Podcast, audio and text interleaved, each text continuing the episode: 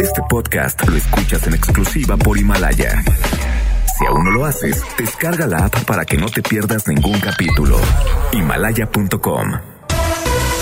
MBS Radio presenta Cero corrupción, que es un problema grave. Acabe la impunidad en México, que pague el que debe de pagar. will not fund border security. en directo con Ana Francisca Vega por MBS Noticias. Comenzamos.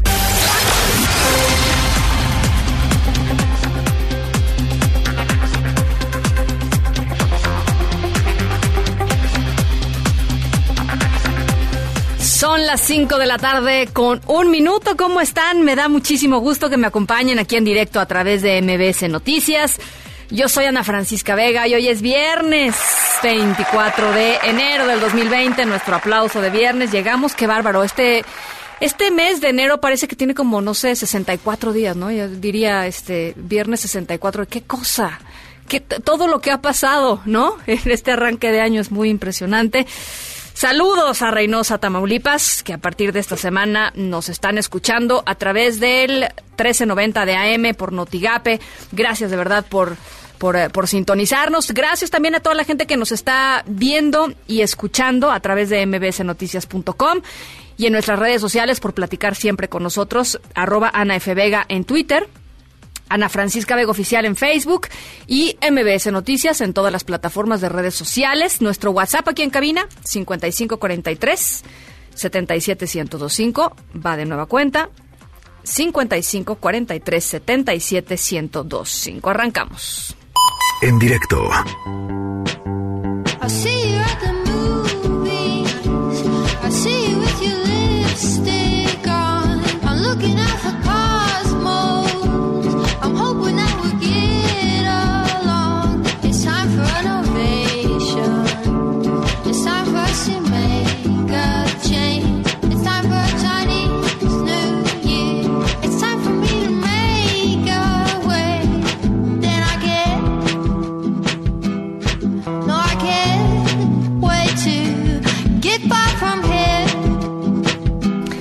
Estamos escuchando Año Nuevo Chino de Sales porque mañana, 25 de enero, eh, inicia el Año Nuevo Chino. Por cierto, en China, eh, que está pues medio paralizada por todo el asunto del coronavirus, es, es el, eh, el fin de semana en donde más personas se mueven a lo largo y ancho de China. Unas 250 millones de personas regresan a sus casas para, pues para, para festejar. Es, es el equivalente, digamos, al, al Día de Acción de Gracias en Estados Unidos, ¿no? Que es uno de los días que más viajan los, los estadounidenses al año. Bueno, pues eso pasa mañana en China con el, la entrada del Año Nuevo Chino. Eh, finaliza el Año del Cerdo.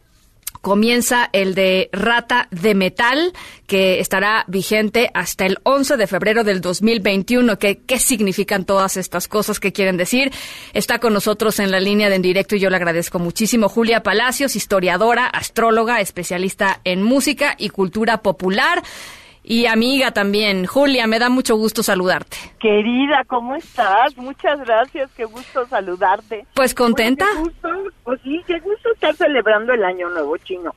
Bien decías hace un momento que enero de verdad ha sido un mes como de seis meses, ¿no? Han pasado mil cosas, ya estamos agotados, ya, o sea, ¿Verdad? apenas estamos, apenas hay personas que están desmontando el árbol de Navidad, pero bueno, en serio ha sido un, un, un mes muy, muy, muy intenso.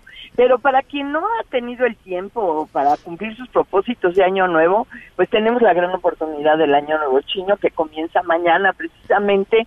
Eh, es un año lunar, comienza con la luna nueva que precisamente será el día de hoy en el signo de Acuario, de acuerdo al zodiaco occidental, pero es, eh, este, bueno, pues así es esta cuenta, eh, es una fiesta móvil, no es un día fijo, y es más que nada una celebración de primavera dentro del mundo oriental, ya esperando la luz y esperando eh, el, el reverdecimiento después de todo el invierno.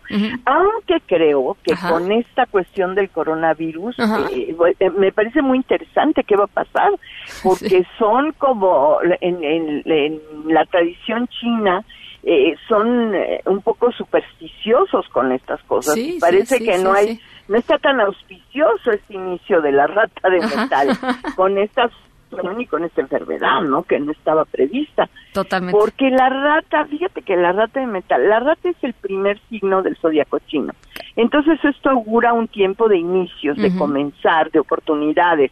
Y el año está marcado por las características del animal.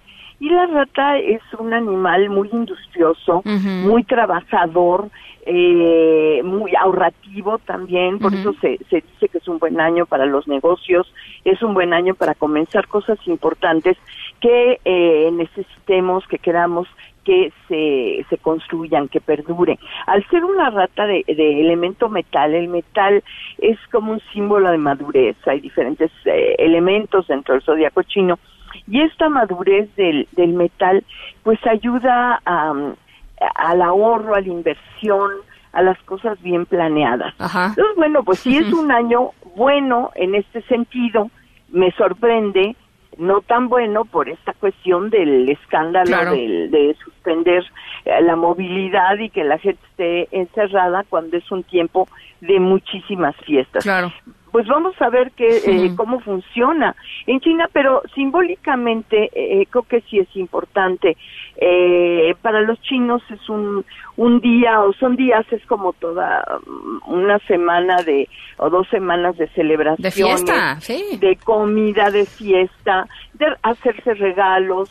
eh, se regalan estos sobres rojos con moneditas adentro para, para augurar la buena fortuna, eh, se estrena la ropa, se sugiere que se limpie la casa, que se tire lo viejo, eh, que haya una, una actitud de total renovación y en esta fiesta de luz y en esta fiesta de, de primavera, pues por eso hay luces, lámparas, eh, danzas, música, todo esto que simbólicamente nos lleva al inicio de una nueva etapa. ¿Qué significa, Julia, que alguien sea rata? Porque este tenemos como más claro en el en el pues en los signos eh, astrológicos, este, ¿no? Leo, Tauro, Sí, Acuario, sí, etcétera, claro. más o menos cuáles son las características, pero quizá en el año chino es, lo tenemos menos claro. ¿Qué significa ser Claro, rata? bueno, las personas ratas son esto, ¿no? Son personas muy dedicadas, muy minuciosas, muy laboriosas. Ahora sí que como, ¿te acuerdas? Creo que estás muy joven, pero había un comercial de Cookie la ratita. Sí, claro. Bueno, ¿te acuerdas de Cookie la ratita? Me acuerdo no? con que la ratita. Mi mamá la citaba mucho. Oye, y las personas, a las, se supone que a las personas que son, eh, que nacieron en año rata, ¿les va mejor en el año rata? Mira, suceden más cosas. Yo ya no, no quiero decir si mejor o, O peor, peor. o qué, porque es relativo. Pero eh, eh, como que estás en, en tu ah, en tu mero mole, ¿no? Ajá. Eh, y eso pues puede ser exacerbar tus cualidades y tus defectos y pues ahí depende de cada uno de nosotros si lo aprovechamos o no lo aprovechamos. Ya. Entonces, sí se supone que es muy auspicioso, que es el año de tu propio signo, pero muchas personas no sabemos aprovechar las oportunidades y entonces resulta pues que no no sirvió de mucho y más bien nos trajo lecciones, pero está bien, si son lecciones de lo que necesitamos aprender para evolucionar, pues bienvenidas, aunque aunque no nos guste mucho. Oye, ¿y solo en China se, se celebra? No, no, no, no, no.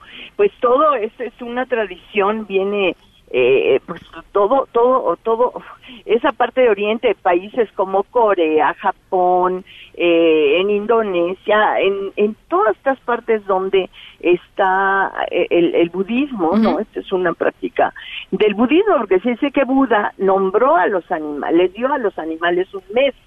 Entonces Ah, les dio 12, 12, di- perdón, no un mes, un año. Entonces, por eso el ciclo del calendario chino son 12 años, con cinco elementos diferentes. Ahora nos toca el metal, el año pasado tocó madera, y así se van rotando, y el ciclo es de 60 años. Por eso también cuando las personas eh, cumplen 60 años, pues es un ciclo de vida importante de acuerdo al calendario chino. Ah, Entonces, cada 12 años cambiamos de, de, de signo. El año pasado, que fue el cerdo, Sí. es el último eh, signo del, del zodiaco chino, eh, pues se quedó hasta atrás, iba un poco más lento, ¿verdad? y de hecho, la rata no eh, iba hasta adelante. ¿Y qué pasó? Pegó de brinquitos Ah, por encima de los astuta, animales. astuta. Muy astuta la Sí, rata. sí, pues sí. Y llegó al principio. Y por eso el Buda le dio el primer año. Oye, aquí en México, la verdad, has ido a la calle de López, aquí en el centro. Eh, seguro. Qué, bonito, ¿no? Al año nuevo chino, sí, de hecho, hoy el secretario de Turismo de la Ciudad de México, Carlos McKinsey, inauguró las festividades del año nuevo chino. eh, allí en, en- en López y, y esto y pues se hace eh, porque es auspicioso para los comercios Claro. hacer la danza de los dragones y, y pues regalar y celebrar con comida y con ropa, ropa dorada, ropa roja.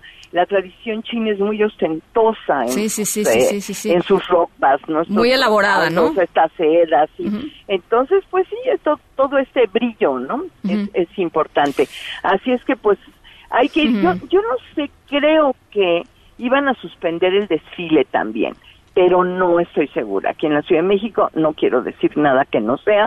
Lo confirmamos, Eh, ahorita lo confirmamos, Pero no, sí, pero este, pero bueno, es una tradición de nuestro barrio chino, como todos los barrios chinos en el mundo, mundo. y eh, y es muy eh, las danzas y la música y la comida. Es muy divertido. pues, Es muy- muy divertido, muy divertido. Y creo que vale la pena y en un mundo tan globalizado y que estamos tan conectados con ah, pues con todo el planeta prácticamente. Claro. Si antes nos parecía muy muy lejano y digamos no tenemos nada que ver con el año nuevo chino y era algo como simbólico, folclórico, ¿no? De otra tradición, creo que ahora eh, el hacer conciencia de que millones y millones y millones de personas en todo el mundo están iniciando el año, están iniciando un ciclo y pues nunca nos viene mal ponernos en una actitud de inicio, creo yo, para para pues hacer lo que tengamos que hacer, ¿no? como la ratita, como Cookie la ratita. Como Cookie la ratita, dar brincos. Julia Palacios, te agradezco muchísimo, de verdad, me da muchísimo gusto volver a platicar contigo. Ay, Ana Francisca, muchas gracias. Y, y estamos en comunicación. Y por cierto, felicidades por tu libro. ¿eh? Ay, muchas gracias, Bueno, Julia. te lo agradezco aprovecho, mucho. Aprovecho para felicitarte y abrazar a todos. Y feliz año nuevo chino de la rata de metal. Feliz Año Nuevo Chino, Julia. Muchas gracias. La pueden seguir en arroba Julia Palacios. Es una verdadera delicia porque además este comparte música, eh, eh, comparte unas notas interesantísimas. En fin, hace, hace cosas bien, bien interesantes. Ya saben, arroba Julia Palacios. Noticias en directo. El Instituto Nacional de Migración permitirá a seis representantes de organizaciones internacionales de la ONU, básicamente, em, recorrer las instalaciones de la Estación Migratoria Siglo XXI ahí en Tapachula para pues tratar de, de verificar, de monitorear, de documentar cómo están los migrantes que están alojados ahí después de que ayer el gobierno detuvo a 800 integrantes de esta primera caravana em, por el operativo en el que la Guardia Nacional se enfrentó a, pues, a estos, a estos ciudadanos centroamericanos a empujones con gas pimienta. Eh, veíamos eh, por ahí también, eh, pues la verdad, malos tratos, un, trato bastante, bastante indigno a, a los, a los, a, a los ciudadanos centroamericanos. Por cierto, los videos ahí están y el gobierno de Honduras no descarta protestar eh, formalmente ante el gobierno mexicano. Hacemos contacto hasta Chiapas, donde está nuestro enviado especial Luis Zárate. ¿Cómo estás, Luis? Te saludo con mucho gusto. ¿Qué tal, Ana Francisca Auditorio? Bueno, este, para informarte que mantiene el gobierno de México confinados en la estación migratoria siglo XXI en Tapachula, Chiapas, a 800 integrantes de la caravana migrante que fueron capturados durante el operativo de la Guardia Nacional al ingresar a territorio mexicano y pedir asilo político y libre tránsito el pasado jueves. Niños, mujeres y hombres son mantenidos confinados y hacinados en celdas colectivas en condiciones deplorables. En tanto son registrados y se procesan sus datos sin que se les informe si la solicitud realizada de asilo tendrá una respuesta del gobierno mexicano. En este sentido, el cónsul general de Honduras, Marco Tulio Hueso, no descartó que su país pueda realizar una nota diplomática de protesta ante la Cancillería del gobierno de México por la represión de la Guardia Nacional. Escuchemos cómo lo dijo el cónsul general. Adelante. Y estamos procurando, viendo que el trato que se le pueda dar a nuestros connacionales, los que están enfermos, los que fueron deshidratados, derivados de estas caminatas, de estas altas temperaturas. ¿Puede generarse alguna nota diplomática de protesta por el trato en que se les dio? Yo pienso que en su momento eh, se hará en otro nivel, ¿verdad? En este momento mi preocupación me estoy basando en la atención de nuestros connacionales. La respuesta pues no se hizo esperar, Ana, y las autoridades de Honduras emitieron un comunicado en el cual piden al gobierno de México se apeguen a los estándares internacionales en materia de migración para evitar los incidentes violentos como los ocurridos el día de ayer. Y bueno, en las en las próximas horas también lo que tú ya anunciaste se espera aquí, estamos atentos A ver. a la llegada de esta comisión de organismos de derechos humanos y de atención a la infancia de la ONU que por lo regular lo han hecho en otras ocasiones, pero solamente hacen la foto y se retiran y do- no dan declaraciones para evitar los, los cuestionamientos de la prensa ante sus omisiones. Es la información que tenemos hasta el momento. Te agradezco mucho, Luis, y lo dices muy bien, porque eh, pues generalmente los organismos internacionales, como tampoco quieren romper pues eh, la relación con, con el gobierno con el gobierno en turno eh, pues tienden a ser cautelosos en demasía diría yo frente frente a algunos de los atropellos que se están cometiendo allá en, Chiapas con los migrantes Eh, y nada más decir va a ser representantes de la CNDH que por cierto Rosario eh, Piedra Ibarra no se ha pronunciado eh, en ningún sentido en torno al trato que ha recibido la población migrante allá en el sur de México. Eh, la Oficina de Derechos Humanos de la ONU, la UNICEF, la Oficina de, de- de- de Derechos de, de Naciones Unidas para la Infancia, la Organización Internacional de las Migraciones, también parte de la ONU, y ACNUR, con quien platicamos esta semana, la Oficina del Alto Comisionado de las Naciones Unidas para los Refugiados, serán los que estarán visitando la estación migratoria siglo XXI. Luis, y hacemos contacto contigo para, pues, para ese reporte. Muchas gracias. Estaremos atentos y haciendo el reporte correspondiente. Te, te mando un abrazo, gracias Luis. Por cierto, la Guardia Nacional informó que va a sancionar al elemento de la corporación que ayer en un video, aquí se los, se los pasamos eh, para que lo pudieran escuchar, eh, bromeó.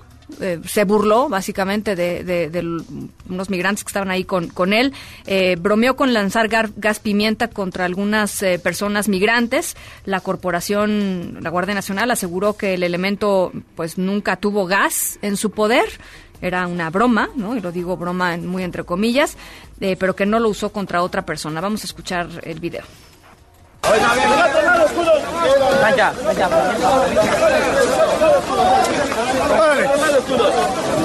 ¡Ay, aquí traigo el gas! Bueno, pues eso fue lo que dijo eh, el elemento de la Guardia Nacional y, y es lo que dijo y es lo que sabemos, pero pues tampoco sabemos si hubo más elementos eh, haciendo, eh, tra- tratando así a los migrantes. Este es pues literalmente la, la, el video que salió a la luz. No sabemos si hay más eh, y por supuesto pues no sé si sancionar a este elemento solamente es lo que se necesita pues para, para garantizar un trato digno y respetuoso de los derechos humanos de todas estas personas que están, eh, pues, de- de- desafortunadamente, en, en esta situación de migración en el sur de nuestro país. Bueno, eh, ¿qué dijo el presidente López Obrador al respecto? Vamos a escucharlo. Muy bien la Guardia Nacional, resistiendo, no utilizando la fuerza, nada más aguantando. Pues yo no las he visto, realmente no se ha utilizado la fuerza, han hecho muy buen trabajo. Afortunadamente no hemos tenido lesionados, se les ha dado refugio, atención médica. Yo tengo información de que la Guardia Nacional ha actuado bien, Eso dice el presidente López Obrador. En otro de los temas importantes en la agenda, por supuesto, el asunto del coronavirus. La Secretaría de Salud de la Ciudad de México pidió pues a toda la gente no alarmarse después de que se dio a conocer un posible caso de coronavirus en una mujer de 28 años que vive aquí en la Ciudad de México, en la alcaldía de Miguel Hidalgo, y que regresó de Wuhan, en China, en la ciudad donde surgió el brote de este coronavirus el pasado 14 de enero. Esta es la voz de Oliva López, titular de la Secretaría de Salud Capitalina. No hay razón de alarma, ¿sí? Se está estudiando porque es un, un virus nuevo, modelo 2019, por decirlo de alguna manera, pero la familia de coronavirus produce desde catarro común hasta cuadros severos respiratorios. Entonces, la alerta es porque es un virus nuevo, se desconoce su comportamiento, pero hasta ahora tiene una letalidad baja de 2%. En Jalisco esperan todavía los resultados de las muestras biológicas tomadas a tres personas por coronavirus. Es un empresario de 42 años que viajó a China y que tuvo contacto después, por supuesto, con su hija de dos años y su esposa de 37.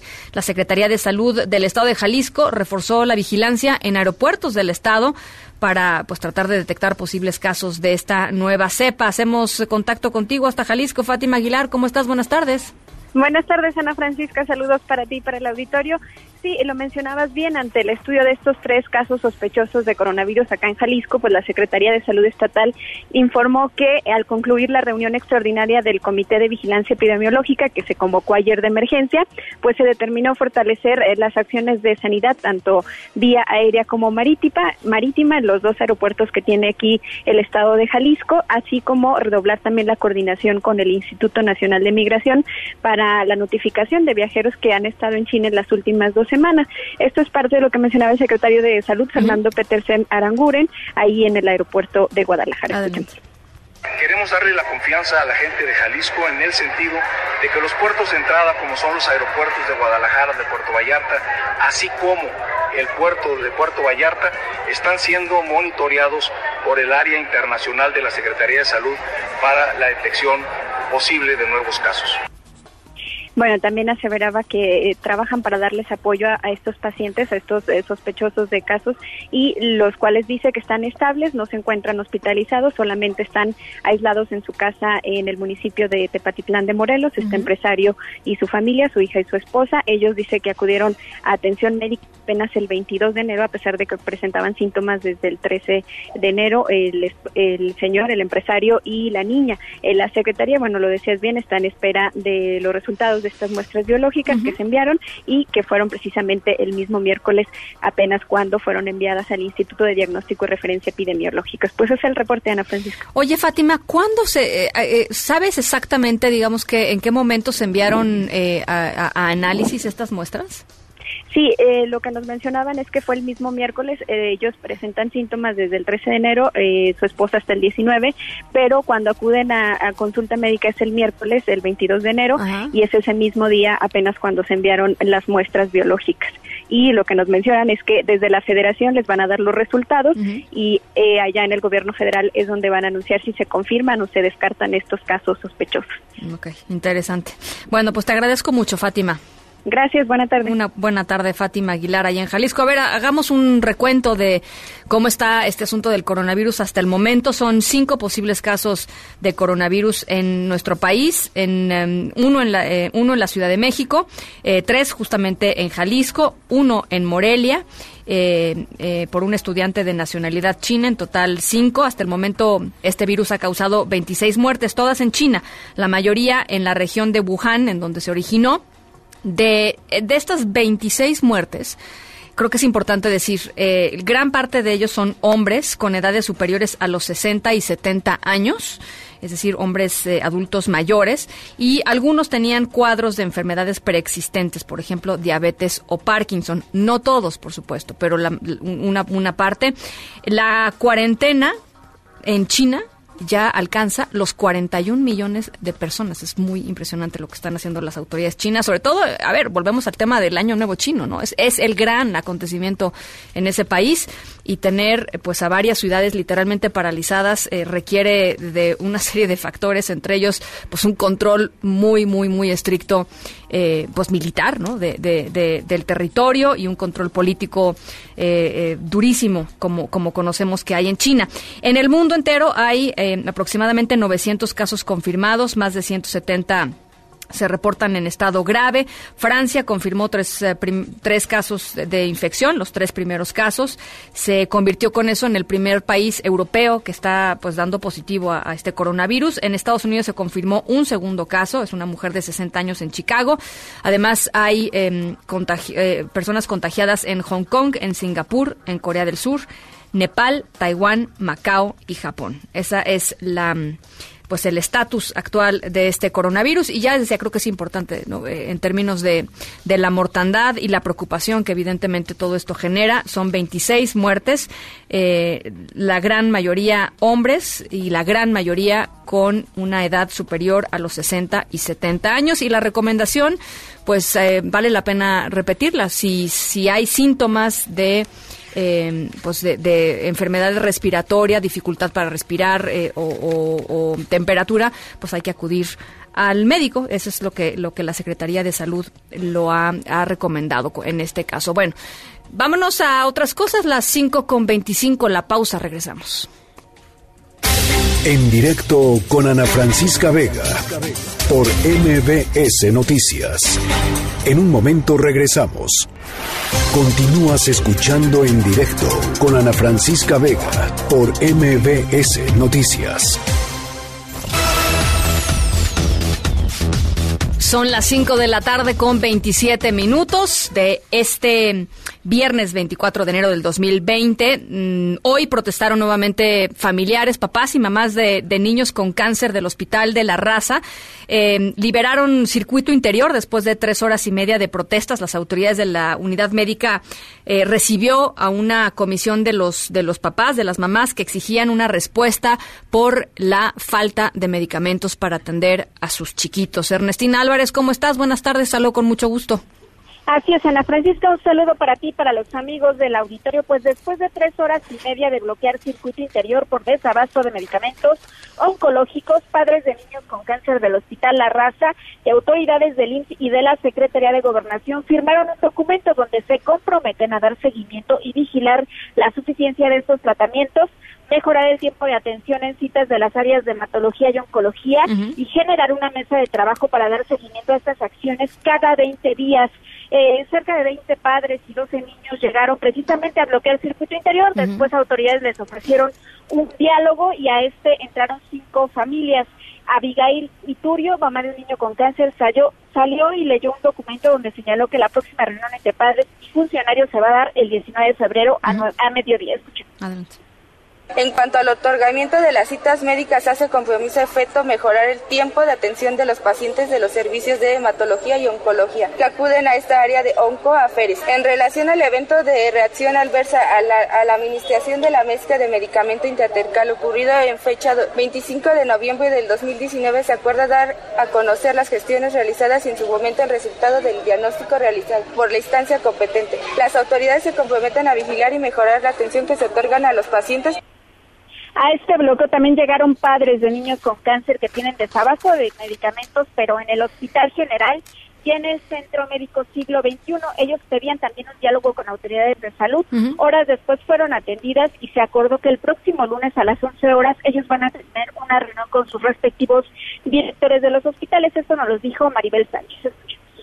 Nos van a dar una cita con la directora para que vayamos varias mamás y nos, nos den una solución. Ahorita las mamás que tuvieron problemas con los hijos que no se les administró medicamentos van a ir al hospital general para que se los administren. Ah, sí. Y también les firmaron el documento donde se comprometen. Ellos no se comprometen ahorita como tal porque eso ya es de, de la Secretaría de Salud. Eh, aquí son uno, pero eh, nos firmaron nada más una minuta para la cita con la directora. Los papás de niños con cáncer señalaron que si estos acuerdos no se cumplen, no están dudando en volver a tomar vialidades e incluso acudir de nueva cuenta al aeropuerto. Hasta aquí el reporte. Gracias, Ernestina. Buena tarde. Un abrazo. En directo. Pues hubo una frase, creo que es muy elocuente. Nuestro primer acuerdo es que no estamos de acuerdo. Eh, aunque hay algunos propósitos comunes. Lo primero es tratar de contribuir a que el derecho a la identidad sea una realidad. Esa es una atribución de la Secretaría de Gobernación que nosotros reconocemos y con la cual colaboraremos. Y por otro lado, nosotros estamos convencidos que la entrega de datos personales biométricos de los ciudadanos no es posible jurídicamente. Bueno, pues esta semana eh, este tema un poco quedó relegado por eh, todo lo que sucedió con el asunto del coronavirus, el asunto de, de, de los migrantes en el sur de, de nuestro país. Pero vaya que es importante esta petición que rechazó el Instituto Nacional Electoral la petición de la Secretaría de Gobernación de que el INE le entregara eh, pues el, um, el padrón con los datos biométricos de 92 millones de ciudadanos. El INE lo, lo rechazó. Eh, el gobierno federal quiere todos estos datos, dicen para dos cosas. Por un lado, para actualizar el Registro Nacional de Población y por el otro lado, para eh, avanzar en la creación de una cédula única de identidad para los mexicanos. Eh, eh, ha abierto muchísimos debates en este tema en términos de eh, confiabilidad, ¿no? ¿A quién le damos nuestros datos biomédicos? ¿Cuál es la necesidad de hacerlo? Si el INE puede o no puede hacerlo, si Secretaría de Gobernación tendría que hacer otro esfuerzo que no pase por el INE eh, para hacer esta base de datos que, requiere y si es efectivamente necesario y deseable tener una cédula única de identidad para los mexicanos. Algunos de los de los argumentos y contraargumentos pues son muy técnicos, pero sí creo que vale la pena echarle un vistazo a este tema porque finalmente pues son nuestros datos, es nuestra identidad y, y, y son los datos que el Estado mexicano de alguna manera está resguardando o resguardaría en caso de que esto eh, eventualmente sucediera. Por eso eh, queremos platicar con Luis Fernando García, ustedes lo conocen muy bien, ha platicado aquí un montón de veces con nosotros, el director de la Red en Defensa de los Derechos Digitales. Te agradezco mucho, Luis Fernando, ¿cómo estás? Muy bien, Ana Francisca, un gusto estar de nuevo contigo y con tu audiencia. A ver, pues platícanos un poco desde tu perspectiva eh, si hay o no hay necesidad de esta cédula única de identidad y, y, y, en dado caso, cómo se podría avanzar en términos de la confiabilidad del, del, del tema. Pues mira, eh, creo que no es fácil responder esa pregunta porque no se sabe, digamos, hay muchas maneras en las que una cédula de identidad puede eh, elaborarse o, o, cuál es el sistema de identificación uh -huh. que pretende el gobierno. Uh -huh. Lo que sabemos, lo que ha dicho, que es poco, es que quiere construir una base de datos de 130 millones de personas y de todos los mexicanos y mexicanos que incluya sus datos biométricos. Uh -huh. Esa idea en particular, el hacer una cédula de identidad, o sea, para hacer una cédula de identidad no necesitas hacer esa base de datos, por cierto. O sea, sí. Creo que eso eh, se está obviando como que es o tenemos cédula de identidad con una base de datos gigantesca o no la tenemos y eso Ajá. es falso. Ajá hay otras alternativas, ¿no? Que son menos invasivas. Pero también es importante preguntarnos, preguntarle al gobierno, identidad para qué, para qué quiere identificar a las personas, porque dependiendo de, de eso, de, de, de, lo que quiere, digamos, no ha sido muy claro para qué, se han dicho muchas cosas, pero el gobierno no ha dicho para qué, uh -huh. para acceso a servicios públicos, para identificar eh, personas no, eh, cuerpos de personas no identificadas, es decir, dependiendo de para qué se quiere, se tiene que evaluar qué cuál, digamos, cuál es el problema, cuál es la posible solución y si esa solución hace sentido o no, si es desproporcionada, si es riesgosa. Y acá creo que el gobierno está desestimando los costos y los riesgos. Uh -huh. Y eso o, o es muy importante sobre todo en el caso de los datos biométricos, uh -huh. porque lo, los datos biométricos, a diferencia de, por ejemplo, una contraseña de una cuenta que se te olvida, la pierdes, pues que la cambias, consigues otra pero otra cara, otro iris, otra huella digital, eso no la puedes conseguir. Uh -huh. Y el riesgo que se genera con una base de datos de 130 millones de personas de modificación, de alteración, de robo, como ha sucedido en otros lugares, eh, es un riesgo que deja en vulnerabilidad permanente a las personas. ¿no? Uh -huh. Y creo que hay mucha demagogia empujándose con esta eh, base de datos eh, que se pretende generar, eh, asumiendo como que esto sucede en todo el mundo y no es cierto. Hay muchos países que consistentemente han rechazado la creación de estos sistemas precisamente por los costos y por los riesgos. Y me parece que no ha habido un debate público, inclusivo, diverso eh, y transparente respecto de cuáles son los objetivos de este, este de identidad, eh, por ejemplo, que en este caso sería obligatoria, no sería voluntaria, eh, y cuáles son las alternativas y las mejores maneras de diseñar este sistema. Nosotros no estamos en contra de que no haya la posibilidad de que el Estado dé eh, maneras de identificarse a las personas. Eso es muy importante. Claro. Pero es importante medir y valorar estos eh, detalles que el gobierno ha omitido y que, y que justificadamente generan mucha suspicacia en la ciudadanía. ¿Te, ¿Te, parece entonces, Luis Fernando, que la respuesta del INE a la petición de la Secretaría de Gobernación es la, es la adecuada? Bueno, la respuesta del INE se basa en otras cosas. Al, al, INE no le importa, si, digamos, muchas cosas que a nosotros nos importan, como la privacidad, la discriminación, la, no exclu la exclusión que se puede generar con un sistema de identificación biométrica de estas características, sino más bien es un aspecto legal en el que yo estoy de acuerdo con su análisis legal. El INE no puede transferir esta base de datos hoy así como así porque se incumpliría la, el derecho a protección de datos personales, principalmente un principio que se llama de finalidad, es decir, que cuando le dimos los datos personales al INE y el INE hasta ahorita nos está diciendo, yo lo- nada más los voy a usar para esto y esto y esto. Y ninguna de esos estos es transferírselo a la CEO. Es- si, si el gobierno quiere transferirlo, lo puede lograr y probablemente con la mayoría que tiene el Congreso puede disponer legislativamente que se transfiera esa base de datos. Pero para nosotros el problema no es si se le transfiere o no se le transfiere, es para qué se va a crear esa base de datos, para qué se va a usar, bajo qué condiciones, y si no se está generando con esto riesgos gravísimos a la privacidad eh, de las personas, riesgos de exclusión, riesgos de discriminación y ¿Cómo? costos altísimos que creo que está obviando el gobierno y que muchos países muy importantes, como por ejemplo el Reino Unido, han descartado ju- justamente por esos costos. A ver, platíquenos eh, para todo el- para todos los que nos están escuchando un ejemplo de, de un mal de una mala utilización de una base de un de una de un proyecto así, es decir, si si de pronto el gobierno federal decide que efectivamente tiene que haber una cédula única de identidad eh, para todos los mexicanos y es utilizada y, y- y con y con la utilización es excluyente o es discriminatoria, ¿cómo cómo se vería en la práctica algo así? Pues mira, lo que ha pasado en algunos países es que primero se inicia creando esta base de datos para algunos fines muy particulares y después se va aumentando los fines y los, los usos de esa identidad. Y se empieza a vincular la identidad de una persona con una serie de transacciones y de actividades. Eh, no nada más para acceder a servicios públicos, sino también para eh, eh, hacer transacciones financieras, para comprar un chip de un celular, para inclusive hacer compras. Eh, eh, hay un caso chistoso en, en Singapur para hacer un- una cita de masaje que piden el dato de, de identidad. Y esto genera muchos datos que se vinculan de manera única a una persona y pueden describir pues de manera muy detallada quién, ¿Quién es eres? persona, cuáles son sus gustos.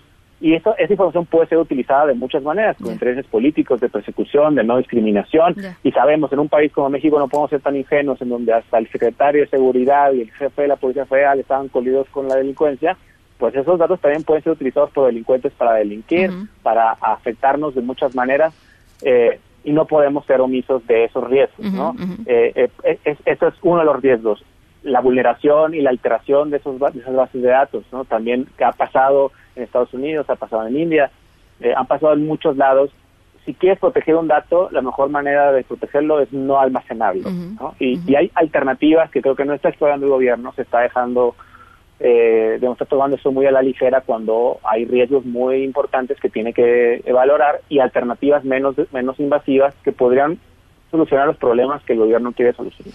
Eh, ¿Te parece que después de este episodio, este, digamos, ¿cuál, cuál crees tú o cuál piensas tú que puede ser el siguiente, eh, el, el siguiente escenario para, para el gobierno federal? Porque va a insistir, va a seguir insistiendo en el, en el tema. Eh, ¿Tú cuál crees que debería de ser la siguiente opción? Abrir el diálogo, ¿no? Abrir un diálogo, un debate. Yo creo que eh, esto necesariamente tendría que pasar por un cambio legislativo y ojalá esto sea una oportunidad para que el gobierno verdaderamente escuche a los expertos, a las personas que también tienen voces críticas respecto de estos sistemas de identidad biométrica, en particular de esta manera centralizada, masiva, eh, y, y reformule eh, con mayor claridad y transparencia cuáles son los usos que pretende, cuáles son los problemas que quiere solucionar, por qué se solucionan así, qué alternativas hay para solucionarlos, cuáles son los riesgos y qué medidas pretende tomar eh, pa- para, mitigarlos. Creo Para que proteger. eso es lo mínimo que se podría exigir cuando hay algo tan delicado y que puede tener consecuencias irreparables. Eso es lo, muy importante mencionarlo. No es como que, bueno, pues si nos equivocamos luego lo corregimos. No. Acá si se equivocan y se vulneran las bases de datos biométricas, se puede generar un daño permanente eh, eh, para, para las, y los mexicanos. Oye, y a toda esta gente que dice, bueno, pues es que la verdad ya este el gobierno tiene ya ya un montón de datos este bio- eh, biométricos, cosa que es verdad, por ejemplo, en el SAT este pues hay incluso este lectura de, de, de iris, en fin, ¿no? Este hay, hay un montón de cosas que ya que no suceden. necesariamente está bien. O sea, yo sigo sin saber para qué quiere el SAT el- mi iris, ¿no? Eh, cu- cuál es la, la necesidad de tener mi iris y cuál es el uso que le da al iris. Jamás me lo han pedido, jamás lo han usado. Es decir, hay también mucho que cuestionar sobre eso.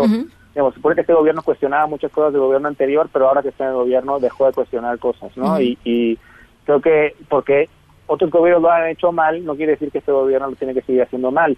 O porque empresas tratan mal nuestros datos personales, eso justifica que el gobierno también lo haga. Sí, claro, Creo ese es el otro son argumento, ¿no? argumentos muy simplistas que, que creo que además eh, es responsabilidad del Estado proteger los datos biométricos.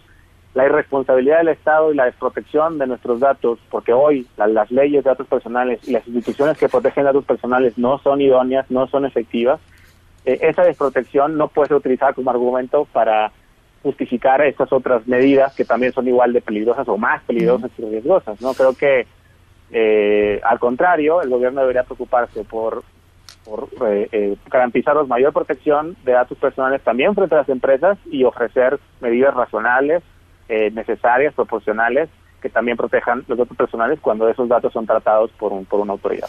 Luis Fernando García, director de la Red en Defensa de los Derechos Digitales. Te agradezco mucho estos minutos. Lo pueden seguir en arroba tumbolian, allá en Twitter, o a la red es arroba R3DMX, R3DMX, cosas siempre muy interesantes. Gracias, Luis. Muchas gracias a ti, Ana Francisca. Un abrazo, las 5 con 42.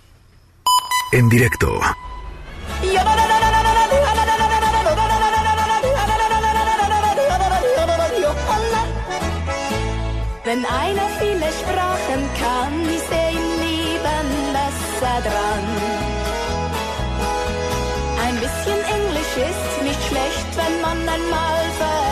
Bueno, no puedo ni pronunciar el nombre de esta canción, pero me van a creer. Me van a creer si les digo que que es es suiza. Este, nuestra historia sonora de hoy tiene que ver con se llama Die Jodelsprache. Die Jodelsprache. em, la, la canción. Em, eh, nuestra historia sonora de hoy tiene que ver con Suiza, en donde se dio un paso bien importante en favor, en favor de los animales. Em, no son los primeros que lo hacen, pero se pretende que en los próximos 20 años esto que sucedió en Suiza pues ya deje de suceder en el resto del mundo y ojalá que así sea. Este por ahí alguien decía que con una sociedad es tan tan pues tan buena y civilizada como como trate a sus animales, ¿no? Este, bueno, pues de eso se trata nuestra historia sonora de hoy. Die Jodelsprache de Oecht Die Dritten. Se las mandamos a través de nuestras redes sociales. Las 5 con 43. Vamos a la pausa. kein Spanisch, kein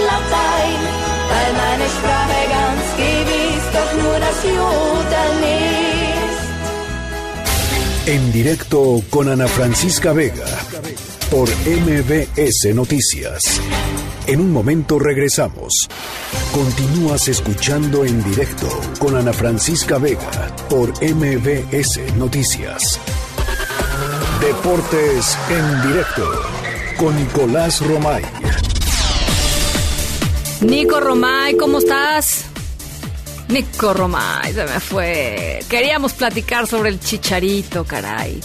Eh, vamos a tratar de, de reconectar con mi querido Nico Romay. Eh, ¿Escucharon lo que dijo el Seguro? Sí, lo escucharon. Escucharon eh, lo que, lo que dijo el Chicharito ahora que regresó a, pues a continente americano, al LA Galaxy. Nico Romay, te tenemos ahora sí ya en la línea. ¿Cómo estás?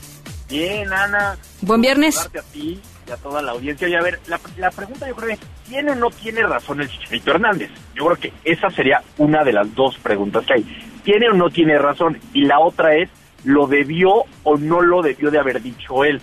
Tenemos el audio, tenemos las palabras de Javier Hernández ayer su presentación como nuevo futbolista del Galaxy después de 10 años en Europa.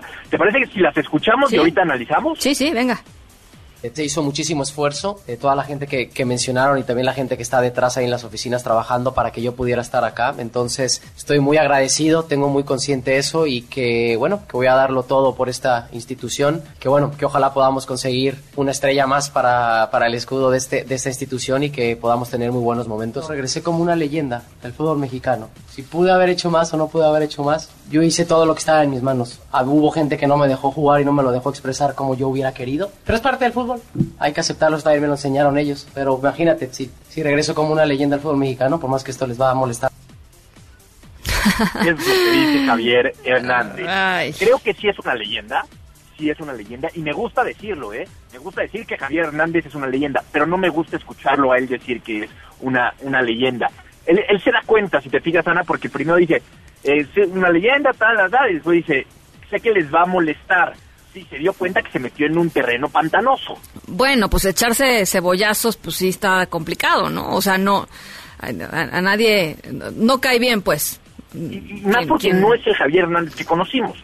Nosotros conocimos a un chicharito que era muy humilde, muy cercano, y de repente de unos años para acá ha sido, pues a lo mejor hasta más honesto y dice lo que piensa y tal, pero de repente tiene que ser políticamente correcto y más cuando estás en una conferencia de prensa con todo lo que estás generando, creo que se hubiera visto mejor si no dice eso. También la pregunta eh, llevaba a Jiribilla porque le preguntaron, ¿pudiste haber hecho más en Europa? Como de alguna manera picándolo de que no hizo lo suficiente. Entonces Javier dice, pues, estoy regresando como una leyenda. O sea, también entiendo a Javier que ya todo se lo ha tomado personal en los últimos años, ¿eh? Mm, bueno, yo la verdad, la verdad, sin ser experta, por supuesto, en, en fútbol, ni, pero ni cerca, eh, pues yo no, yo no lo considero una leyenda, Nico. Híjole, a ver si no se me viene, mexicano, si ¿no? no, ay, se me van a venir encima todos.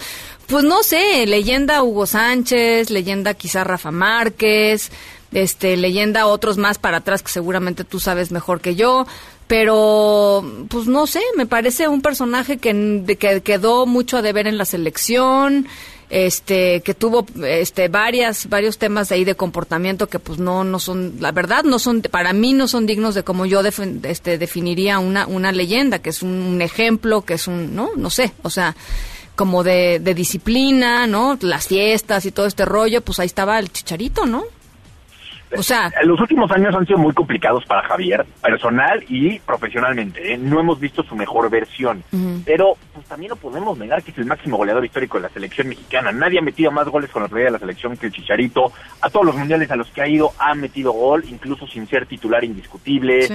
Eh, metió goles en el Real Madrid, metió goles en el Manchester United. Hombre, el, el- el decir leyenda siempre va a ser debatible, ¿no? Es como cuando le dices grande a un equipo. Ujú. ¿Cómo lo defines, no? Va a ser muy debatible. claro Pero, pues mira, hay Sí, todas las o sea, a ver, es, sí, es cuestión de gustos. Yo creo que en todo caso coincido contigo. Este, decirlo tú, ¿no? Este, decir yo soy una leyenda, pues sí. Eso queda mal. está, pues sí, ¿no? Es, es abrirle, digamos, es, ab- es abrirle la puerta a este debate, ¿no? Innecesariamente.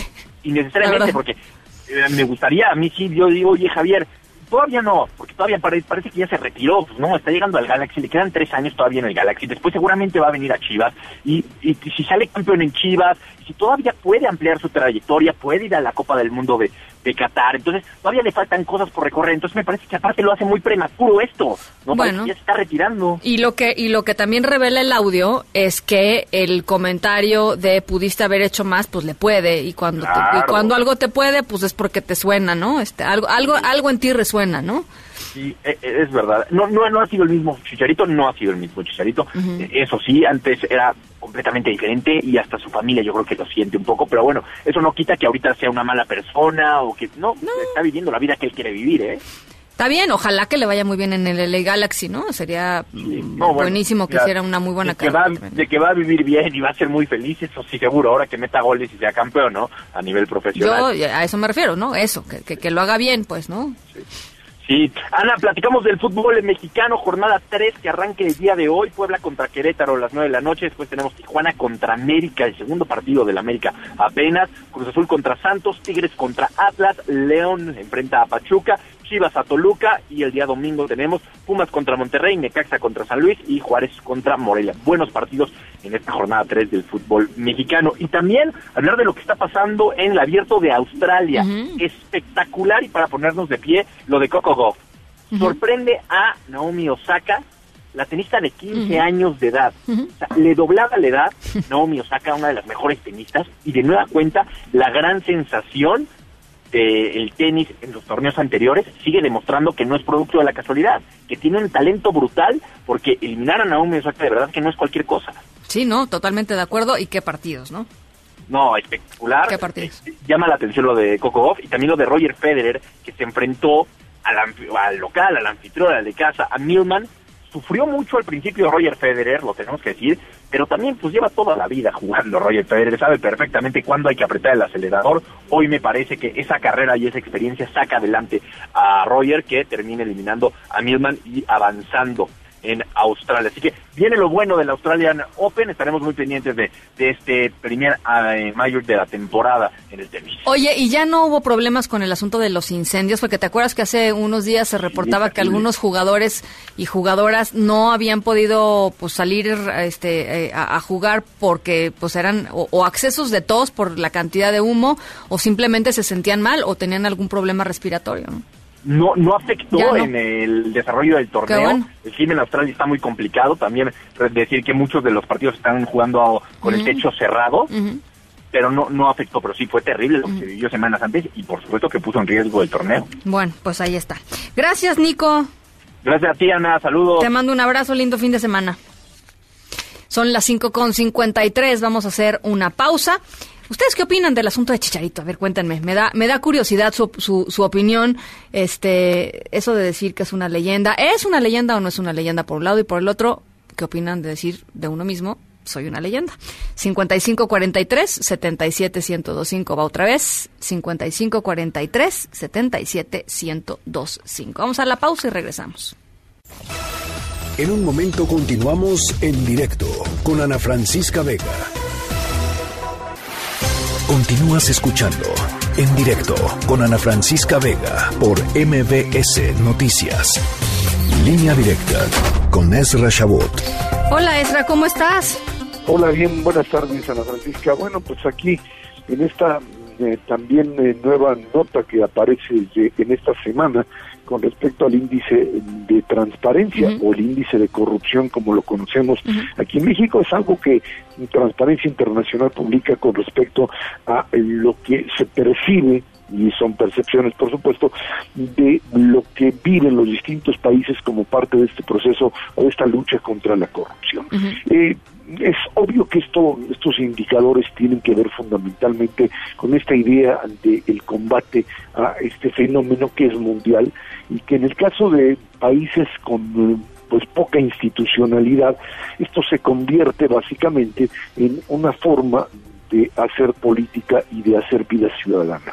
Quizá ese es uno de los problemas fundamentales cuando uno ve la lista, en donde países que tienen una institucionalidad democrática muy, muy sólida, pues tienen estas percepciones de mayor eh, transparencia y por supuesto niveles de corrupción menores. En el caso mexicano pues se aprecia un pequeño ascenso este año de lo que sería un lugar en la de corrupción, o sea, una percepción un poco mejor de lo que se tenía el año pasado, sin embargo, seguimos en esta eh, línea muy, muy clara en donde México es eh, visto y es percibido mm, como una nación o como un eh, modelo institucional todavía en donde la corrupción sigue siendo un elemento que a pesar de lo que se sigue diciendo y de que se ha avanzado, dicen subimos un- una buena cantidad de lugares, ocho lugares, pues sí, porque los otros aparecen peor, no es que hayamos mejorado sustancialmente, sino que pues hay países que simplemente se han venido para abajo. En el caso mexicano creo que tiene mucho que ver esta, eh, eh, pues eh, este llamado o esta eh, cuestión de eh, mensaje gubernamental de lucha contra la corrupción, de denuncias que aparecen, que hasta ahora, mm, la verdad, no, no hemos visto aterrizar directamente ni en modelos que persigan o que hagan más transparente la administración pública a nivel ni estatal, ni federal, ni municipal, ni tampoco lo que podríamos eh, ver como eh, eh, modelos institucionales o una nueva institucionalidad que pueda frenar eh, el, el modelo de corrupción, que era lo que se trató pues durante el sexenio pasado, la verdad es que de manera muy eh, poco eficiente y parecería que con todo ese sentido precisamente se, se hizo desde arriba para evitar que esto avanzara Claro. sustancialmente, ¿no? Y cuando uno ve lo que está sucediendo en estos momentos a nivel de y vamos arriba toda la lista que sabemos, el tema de las medicinas, por supuesto, el tema de las propias eh, eh, estancias infantiles, y le puedes anotar todo lo que tiene que ver con los servicios que provee el Estado. Viene esta denuncia con respecto a la corrupción, pero no aparece una solución institucional, es una solución, digamos, personal. El decreto que establece un nuevo modelo que se dice, este es diferente, este no tiene corrupción, y por lo menos en- ante lo que nos enfrentamos es ante un salto mortal, o sea, un vacío, básicamente que lo que hace es que, pues sí, se dice las medicinas, eh, eh, el modelo de medicinas anteriores era un modelo corrupto y entonces simplemente para pasar al nuevo modelo lo que tenemos es que no hay medicina, o sea, no hay una alternativa institucional que provea el servicio que se daba anteriormente con, por supuesto, las garantías de que no habrá corrupción. Y en ese juego en donde, por un lado, se dice lucha contra la corrupción, el tema del huachicol, que es algo similar, que no, no vamos a permitir que sigan explotando la gasolina y sigan haciendo de la distribución de este pe- eh, energético un negocio de algunos, pues ya vimos lo que pasó a principios de la administración hubo escasez, tienes escasez de ciertos medicamentos, vienen los ataques específicamente para acusar a o a doctores o autoridades X, pero no a un sistema que simplemente demuestra que su sustitución o la sustitución del mismo, porque llámalo como quieras, modelo de monopolio, modelo de concentración, simplemente sustituirlo no es tan fácil y por supuesto no le permite garantizar que el nuevo, la nueva propuesta, uno, primero le permita brindar el servicio o los servicios o los productos y dos, también garantice que no habrá corrupción a la hora que pues simplemente no haya mecanismos institucionales que te permitan revisar qué es lo que sucede. Porque además lo, eh, no, esta, esta semana justo hemos platicado con, con varios expertos en el tema, por ejemplo, del- de los programas sociales.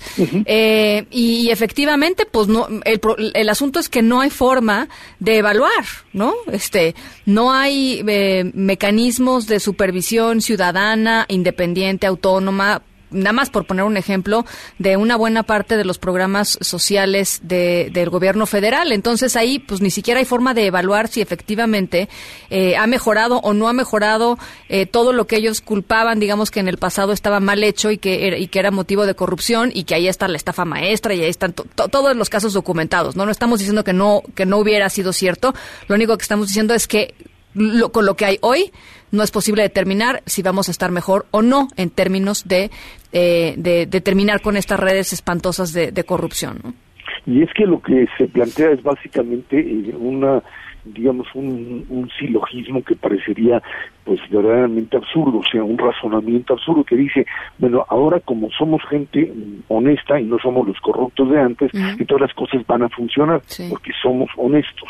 Ese sería el axioma, ese sería el planteamiento. Pues, y lo que a la hora que esto lo aplicas en la realidad, pues los sistemas y los seres humanos no funcionamos así. Y entonces lo que pasa básicamente es, por un lado, que eres ineficiente en el manejo de la distribución de los recursos, y dos, que si no tienes la transparencia y si no hay los incentivos de castigo incluso para aquellos que pues eh, delincan de esa manera, pues simplemente lo seguirán haciendo. Y si tú lo que quieres es legitimar el, el, el nuevo modelo de apoyo social sin transparentar cómo lo manejas, bueno, pues entonces vas a tener que maquillar las cifras y vivir otra vez en algún- unos datos que te aparecen en un lado y otros que tú puedes inventar, que tú puedes tener, que tú puedes armar como se te pegue la gana y a partir de ello, pues obtener datos, pues ahora sí como los que se hacían anteriormente en donde habían los oficiales y los datos reales. Ese es el toque con el que estamos manteniendo y bueno, sí lucha contra la corrupción es fundamental en un país como este,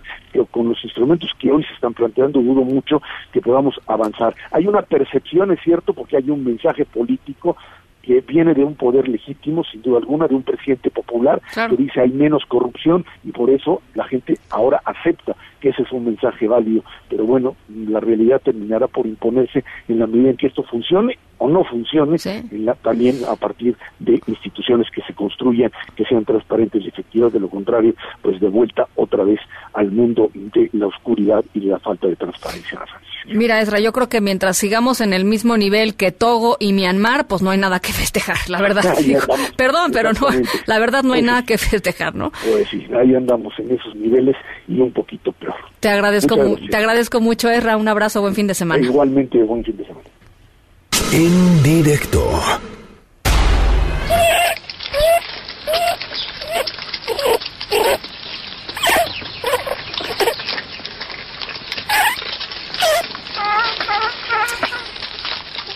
Estamos escuchando, esto sí es nuevo para mí, ¿eh? es como el, como la vez que, que escuché por primera vez las, a las cebras, ¿no?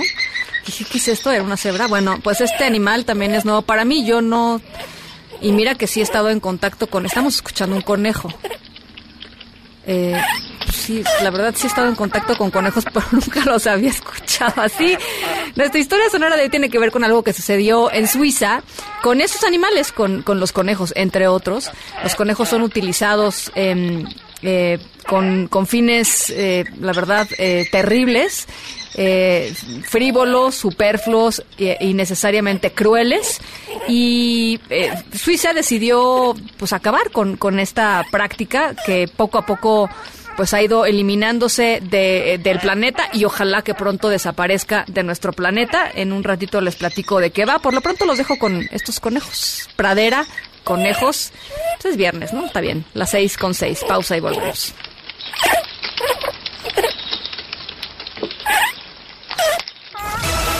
En un momento continuamos en directo con Ana Francisca Vega. Una voz con transparencia. Una voz objetiva. Una voz plural. Una voz plural. Esto es En Directo con Ana Francisca Vega. En directo, MBS Noticias. Son las 6 de la tarde con 11 minutos. Gracias por seguir con nosotros aquí en directo a través de MBS Noticias. Yo soy Ana Francisca Vega y hoy es viernes 24 de enero del 2020. Gracias a toda la gente que nos está escuchando allá en Torreón, Coahuila a través de Q 91.1 y desde Zacatecas a través de Sonido Estrella en el 89.9. Gracias a toda la gente que nos ve y nos escucha a través de nuestra página web mbsnoticias.com.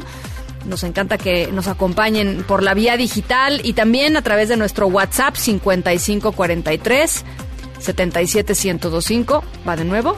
5543 77125. Arrancamos.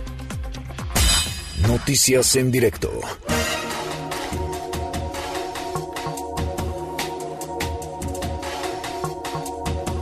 China confirmó 15 muertes más y 180 nuevos casos de coronavirus. Hasta el momento hay 41 personas fallecidas, todos en China, y hay más de 1.100 casos confirmados también allá, de los cuales eh, 200 se reportan como en estado grave. Hasta el momento el virus ha llegado a Hong Kong, a Singapur, Corea del Sur, Nepal, Taiwán, Macao, Japón. En Estados Unidos eh, hay dos casos y en Europa, Europa se convirtió en el primer país, eh, perdón, Francia se convirtió en el país, eh, primer país europeo en donde se registró un caso. En México, eh, pues están en an- análisis cinco posibles casos bajo observación, tres en Jalisco, uno en Morelia y el más reciente dado a conocer en la alcaldía Miguel Hidalgo, aquí en la Ciudad de México. Por este último, Oliva López, la titular de la Secretaría de Salud Capitalina, pidió no alarmarse.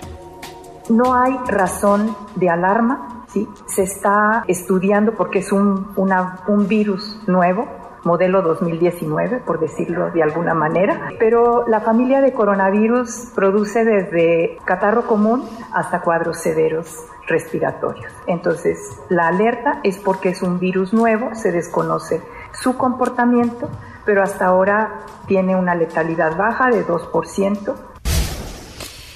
La caminata por la verdad, la justicia y la paz, proveniente de Cuernavaca, está ya en la Ciudad de México. Cruzó esta tarde la caseta de Tlalpan, al sur de la capital del país, después de que ayer salieron mm, de la glorieta de La Paz, allá en Cuernavaca, Morelos. Edmundo Salgado, platícanos la jornada de hoy, ¿cómo estuvo?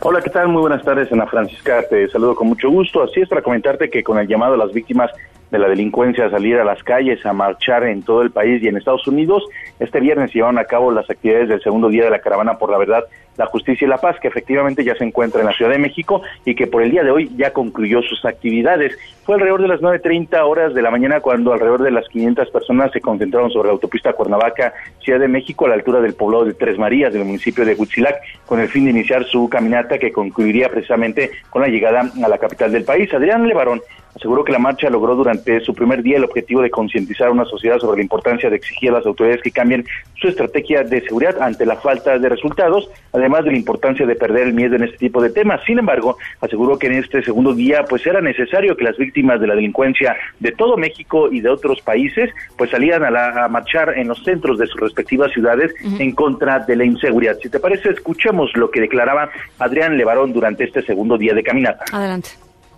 Hago yo una invitación a todo México, hasta los paisanos de donde quiera que estén en Estados Unidos. Este día yo, yo les pido a, a mis paisanos del mundo que marchen conmigo, que se encaminen hacia el Palacio Municipal de su comunidad, en cualquier municipio y en cualquier ciudad de Estados Unidos, al City Hall, y que nos, y que nos acompañen con un propósito.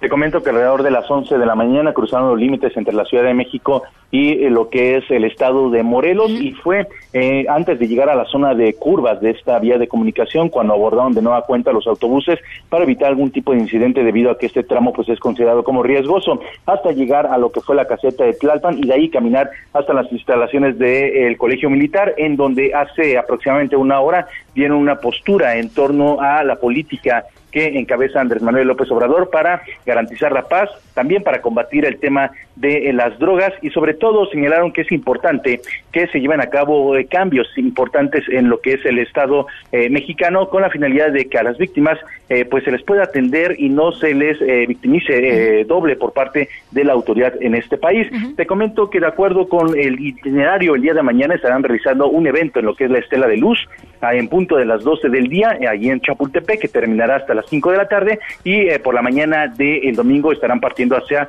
Palacio Nacional. Ana Francisca, hasta aquí mi reporte. Te agradezco mucho, Edmundo. Buenas tardes. Un abrazo, muy buenas tardes. Se ajustó el eh, monto que recibirán los jóvenes del programa Jóvenes Construyendo el Futuro, los becarios eh, eh, de, joven, de Jóvenes Construyendo el Futuro. Eh, es decir, va a pasar de 3.748 pesos al mes a, perdón, va a ser de 3.748 pesos al mes, es decir, un salario, un salario mínimo, en lugar de 3.600 eh, que recibían. Esto lo, lo confirmó el presidente Andrés Manuel López Obrador de gira justamente por Coahuila. Están contratados, trabajando casi un millón de jóvenes en todo el país y va a continuar creciendo. Que no quede un joven sin estudio y sin trabajo. Aprovechar para dar a conocer que ya no van a ser 3.600 pesos mensuales, lo que reciben los jóvenes que están trabajando como aprendices, va a aumentar ahora 3.748, que es el salario mínimo. La jefa de gobierno capitalina, Claudia Sheinbaum, indicó que ya se investiga el asalto múltiple ayer por la noche cerca del centro comercial Perisur, después de la difusión de un video a través de redes sociales en donde se veía a, dos individuos asaltando a por lo menos dos conductores, aprovechando, ya saben, el tráfico que eh, pues que se hace eh, por las noches, ya bueno, el tráfico que se hace por todos lados a todas horas, pero bueno, aprovechan evidentemente que los coches están parados y que no tienen para dónde moverse para asaltar. Además aseguró que horas antes también hubo al menos dos asaltos a automovilistas en la zona de Santa Fe, así lo dijo. En el caso de Santa Fe hubo detenidos. En el caso de Perisur, que es este video, que es obviamente estamos ahí trabajando. Que cuando lo conocí de inmediato ya tenía conocimiento el secretario de Seguridad Ciudadana. Ahí se puso una vigilancia especial, pero además hay un seguimiento de cámaras para poder llegar a. Pero en particular en estos casos y en el caso que está, hay mayor vigilancia y una revisión de cámaras, etcétera, para poder llegar a quienes causaron estos asaltos.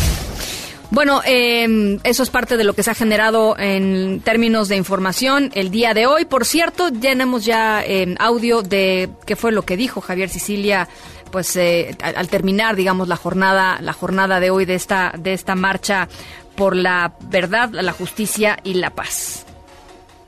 la palabra, esa caminata y esa marcha le pedimos a toda la ciudadanía que se vaya a unir, que sea en silencio, en nombre del sufrimiento de este país, en nombre de la dignidad y en nombre de la seriedad con la que llevamos el dolor de esta patria con nosotros. Les vamos a pedir a todos que sea verdaderamente en silencio para que entiendan que esto no es un show, es la realidad del país y es en serio y es seria. Nos esperamos mañana.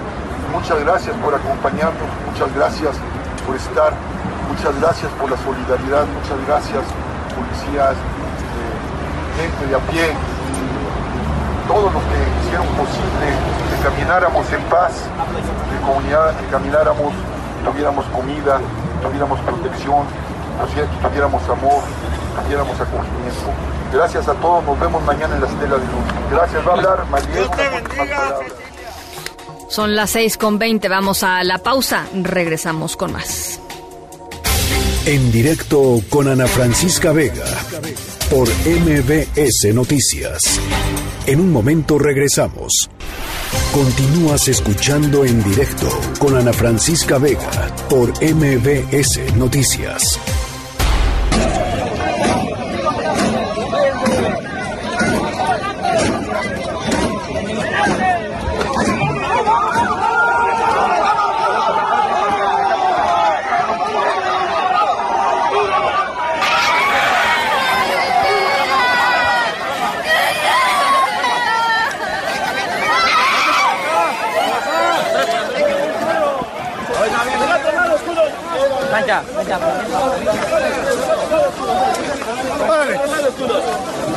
¡Ay, aquí traigo el gas! Es parte de lo que se ha dado eh, desde que la primer caravana de este 2020 de ciudadanos de distintos países de Centroamérica, particularmente hondureños, eh, llegaron a nuestro país y han sido, eh, pues, em, recibidos por elementos de la Guardia Nacional, literalmente, pues, como si fueran un muro, ¿no?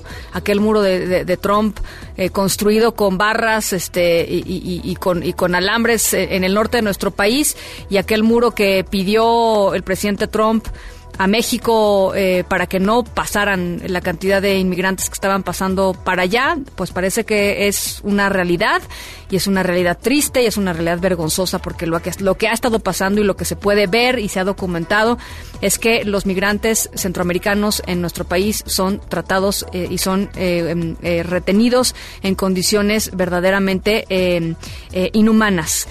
Hoy la Secretaría de Gobernación, el Instituto Nacional de Migración, emitió un comunicado diciendo que representantes de la CNDH, de ONU Derechos Humanos y varias organizaciones internacionales van a tener acceso por lo menos a un centro de detención, es uno de los más grandes que está allá en Tapachula, el, el siglo XXI.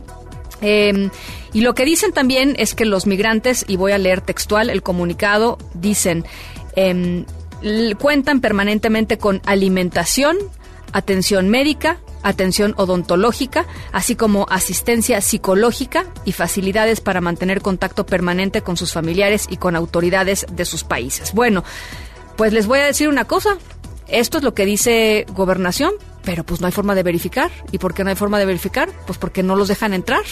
Las organizaciones de la sociedad civil que están dedicadas a estos temas desde hace mucho tiempo están eh, denunciando que se les impide el acceso a los centros de detención. Son organizaciones que gozan de permisos permanentes de acceso y un calendario de visitas acordadas y en los últimos días simple y sencillamente no han podido acceder a verificar las condiciones de estos centros de detención. Para platicar justamente sobre este tema está con nosotros en la línea Enrique Vidal, coordinador de procesos del Centro de Derechos Humanos Fray Matías de Córdoba. Enrique, ¿cómo estás? Muy buenas tardes. Hola, ¿qué tal? Muy buenas tardes, un gusto. Igualmente, Enrique, pues platícanos un poco qué es lo que han vivido ustedes eh, en, en los últimos días al respecto. Sí, pues bueno, ha sido eh, quizá una de las semanas más complicadas eh, a lo largo de este último año y de esta última época en la que pues constatamos una, una un agravamiento en la situación de, en la que se implementa la política migratoria. Eh, quizá también la contradicción más grande que hasta el momento ha tenido el gobierno actual eh, en política pública. Eh, y eh, pues bueno, aquí en, Tapachula, Chiapas, estamos viviendo realmente una situación de, de, crisis constante desde pues desde la llegada de la Guardia Nacional. Y con estos hechos constatamos que es imposible garantizar un enfoque de derechos humanos y de seguridad humana con la presencia de un cuerpo eh, pues de corte eh, militarista que implementa sobre el terreno eh, pues estrategias de encapsulamiento, de retención y de engaño hacia las personas, pues considerándolas y queriendo generar una imagen de que son una amenaza o que son un peligro para el país, eh, desvirtuando totalmente, eh, pues precisamente la situación que en la que llegan las personas. Tenemos que reconocer que estamos enfrentando una crisis humanitaria en Centroamérica en el que eh, miles eh, de personas eh, se ven obligadas a salir en un desplazamiento forzado eh, dramático y que llegan a México tratando de encontrar eh, pues una mejor oportunidad de acceso a derechos. Eh, Enrique, cuando tú escuchas, eh, vamos a poner eh, la reacción del presidente López Obrador y luego me gustaría saber, pues, qué es lo que piensas al respecto cuando escuchas cosas como las que dijo hoy el presidente en la mañanera. Sí. Muy bien la Guardia Nacional, resistiendo, no utilizando la fuerza, nada más aguantando. Pues yo no las he visto, realmente no se ha utilizado la fuerza, han hecho muy buen trabajo. Afortunadamente no hemos tenido lesionados, se les ha dado refugio, atención médica. Yo tengo información de que la Guardia Nacional ha actuado bien, ¿Qué opinas, Enrique? Sí, pues bueno, quizá eh, Tapachula, Chiapas quede muy lejos de los poderes centrales porque pues es una información que se contradice de acuerdo a los reportes que colegas periodistas han, han llevado a cabo en estos últimos días. El día de ayer eh, estuve presente en este en esta contención migratoria y detención masiva de personas. Eh, pudimos identificar un adolescente que cayó desmayado y que las personas pensaban que se lo llevaban ya fallecido. Este, constatamos una eh, crisis de pánico con llantos, con muchísimo nerviosismo, gritos por parte de las personas. Eh, vimos cómo la Guardia Nacional se burla de, de- de las personas. Eh, observamos que todas las personas fueron llevadas al centro de detención migratoria siglo XXI.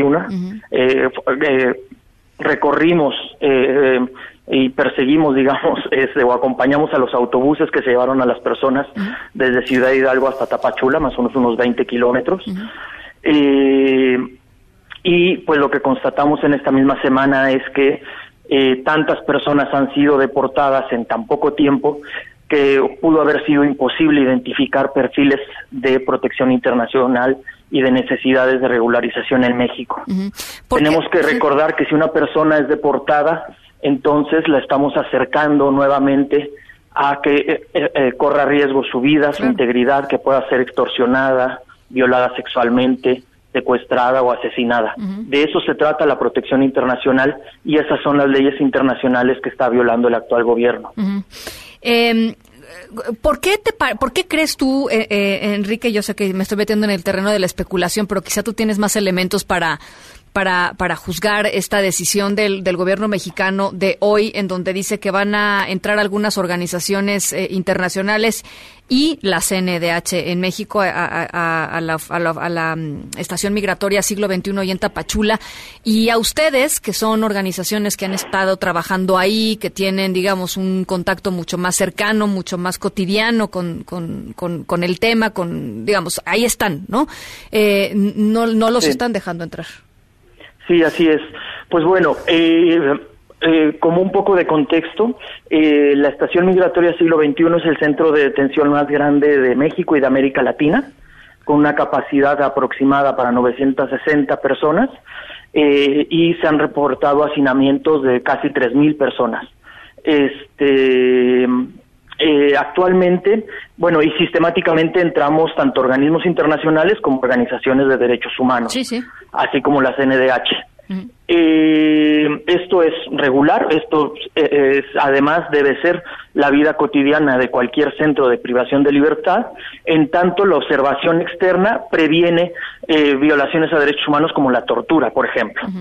Entonces, eh, pues bueno, lo que nos reportan es que en la, en la visita del día de hoy, y además está explicado en el comunicado eh, de que, que, que sacó esta tarde el gobierno federal, Eh, los organismos internacionales fueron guiados por la propia responsable de la estación migratoria.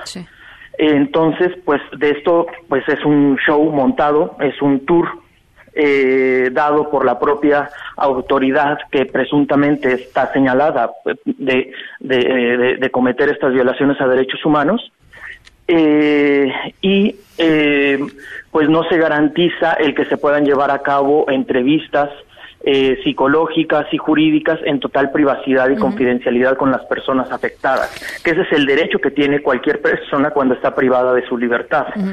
Eh, y por el contrario, el gobierno le quiere llamar que es un albergue o que son refugios, eh, cuando en realidad son auténticas cárceles. Y están Entonces- hacinados, ¿no? Además, porque son muchas Sí, más de las personas- 900 personas las que están ahí, ¿no? Las personas generalmente duermen en el suelo, tienen que compartir una colchoneta entre tres personas.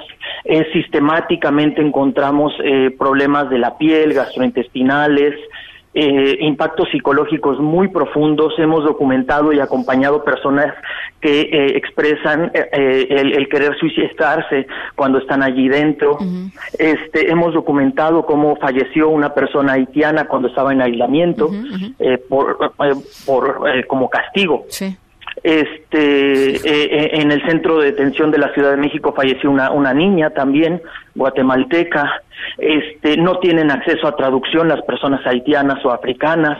Eh, es, es una serie de violaciones generalizadas y sistemáticas que son muy profundas. Es prácticamente imposible acceder a una representación legal a menos que se pague a como extorsión a las redes de tráfico de personas.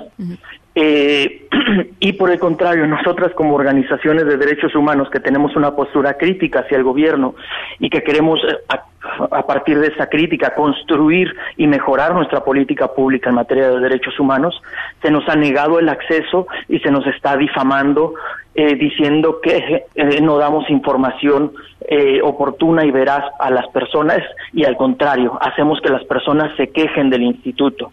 Pues evidentemente si una persona está siendo atacada en su dignidad, pues lo que merece es recibir una información que no va a ser eh, complaciente con un gobierno que no quiere reconocer que se están cometiendo errores en este tipo de instalaciones. Pues que básicamente el comunicado de, de gobernación y de- del Instituto Nacional de Migración de hoy, pues nos describe una, una especie de hotel, ¿no? Este, claro. alimentación, atención médica, odontológica, Sí. asistencia psicológica, este, facilidades para mantener contacto permanente con sus familiares y autoridades Es de sus totalmente países. falso. Bueno, pues es lo que dice. Eso es totalmente falso y el problema es que actualmente, por ejemplo, las personas que no fueron detenidas en estos operativos de ayer o de lunes pasado están escondidos en plantaciones eh, de banano eh, y todavía en el río que están que son territorios controlados por el crimen organizado.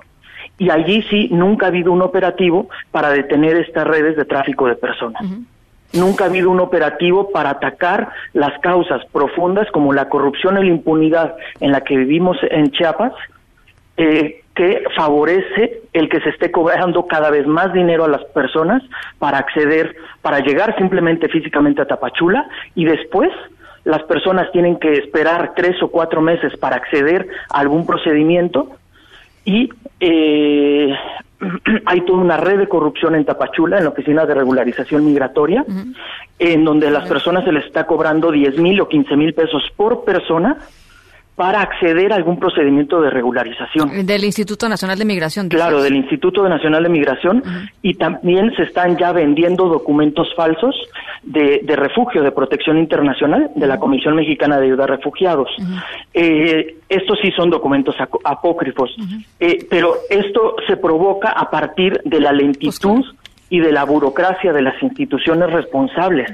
Pero no es que las personas no quieran acceder a procedimientos. Al contrario, las personas lo que gritaban el día de ayer era que se sentían engañadas y traicionadas por el gobierno mexicano porque ellas querían escuchar allí en la carretera a algún funcionario de migración y de Comar que les indicaran cuáles eran sus derechos y sus vías de regularización posibles. Bueno, pues eh, el, el escenario que describes eh, me parece de verdad muy trágico, eh, Enrique, y creo que es importante que lo conozcamos de, pues de viva voz y de organizaciones que han estado ahí trabajando desde hace mucho tiempo, eh, porque, porque eh, efectivamente pues la situación, las, los videos, las imágenes que estamos recibiendo son verdaderamente pues, Claro. perturbadoras de lo que de lo que está sucediendo en la frontera sur y también eh, importante decirlo, la, la, la opinión pública pues tiene reticencias, ¿no? Eh, Y, y, y, y reticencias eh, que, que son muy mucho también alimentadas pues por una actitud eh, desde el gobierno federal y desde el Instituto Nacional de Migración violatoria a los derechos humanos de los migrantes, ¿no? Eso es muy importante lo que mencionas. Si me, si me permites 30 segundos sobre esto, eh, el gobierno federal está provocando un clima de criminalización en donde si vemos en las imágenes tantos militares, imaginamos que es algo muy serio lo que está sucediendo y que es muy peligroso, que es una amenaza. La invasión, Eh, ¿no? La que- invasión, la famosa Exactamente. Entonces, eh, el presidente de la Coparmex de, de la costa de Chiapas, por ejemplo, el día, ya- de- el día de ayer decía, eh, a quien entra como enemigo hay que tratarlo como enemigo, justificando que hay que militarizar esta frontera. El Departamento de Seguridad Interior de Estados Unidos de Donald Trump, como gobierno fascista y supremacista, felicita a Andrés Manuel López Obrador y a la Guardia Nacional por este operativo. Entonces, evidentemente, encontramos a qué intereses responde un discurso que polariza a la población, al resto de la población. Hoy en día hay personas que están escondidas en casas en Ciudad Hidalgo, que están siendo ayudadas humanitariamente. Yo ayer lo estaba observando, personas que les daban agua y cubos de hielo para soportar el calor.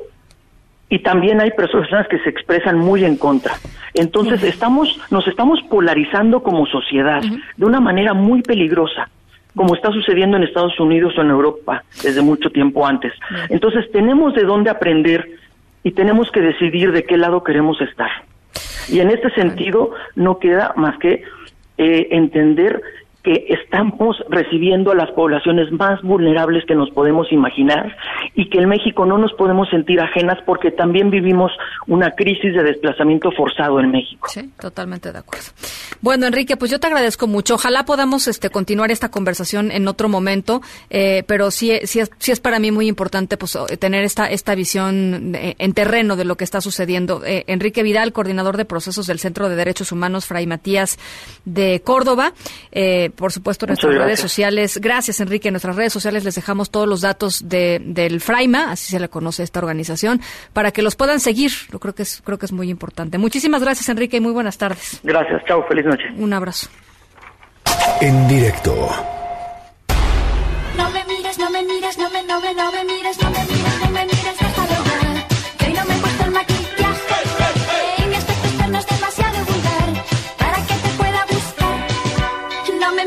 mires, no me no me, no me, mires, no me mires, no me mires, déjalo ya. Que hoy no me he peinado la moda. Y tengo una imagen demasiado normal para que te pueda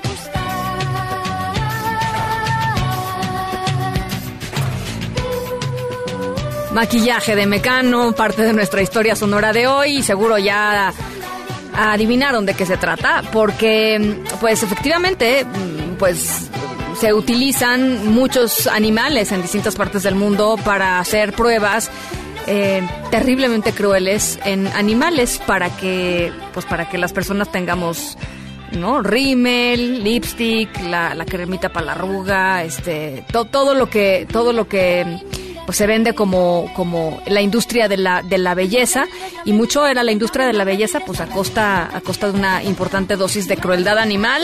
Eh, algo pasó en Suiza al respecto, y al ratito les platico de qué se trata. Por lo pronto los dejo con esta, por otro lado, por esta, con esta rolotototota de Mecano. Y si ves mi imagen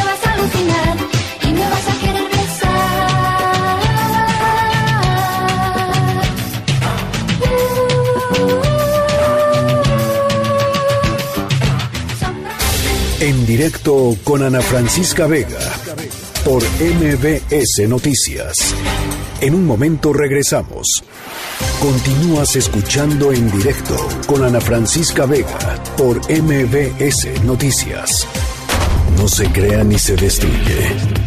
Ciencia en directo con María Emilia Beyer. María Emilia Beyer, ¿cómo estás?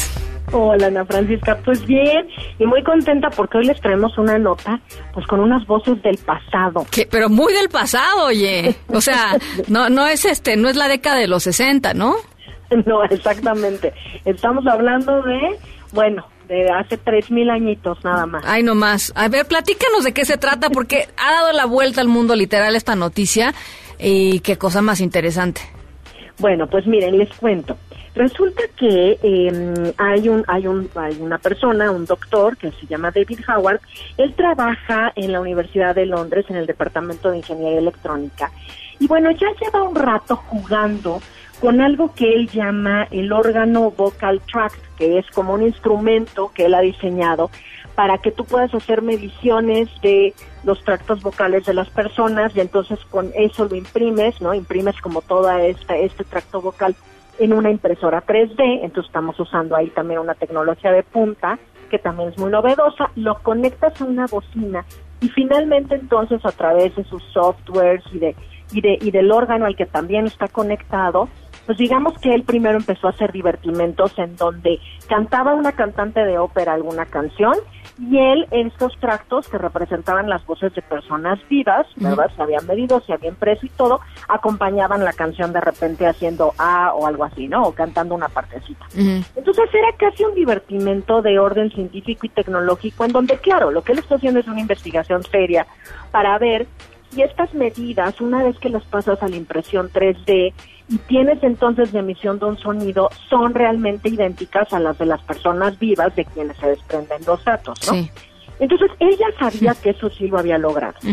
Y platicando con un arqueólogo, este arqueólogo le dijo, bueno, yo trabajo en la Universidad de York y qué pasaría si tratáramos de traer una voz del pasado a, a- a nuestros días, ¿no? ¿Qué pasa si en lugar de que tú compares esto con una persona que está viva, tratamos de darle voz a alguna persona que ya murió?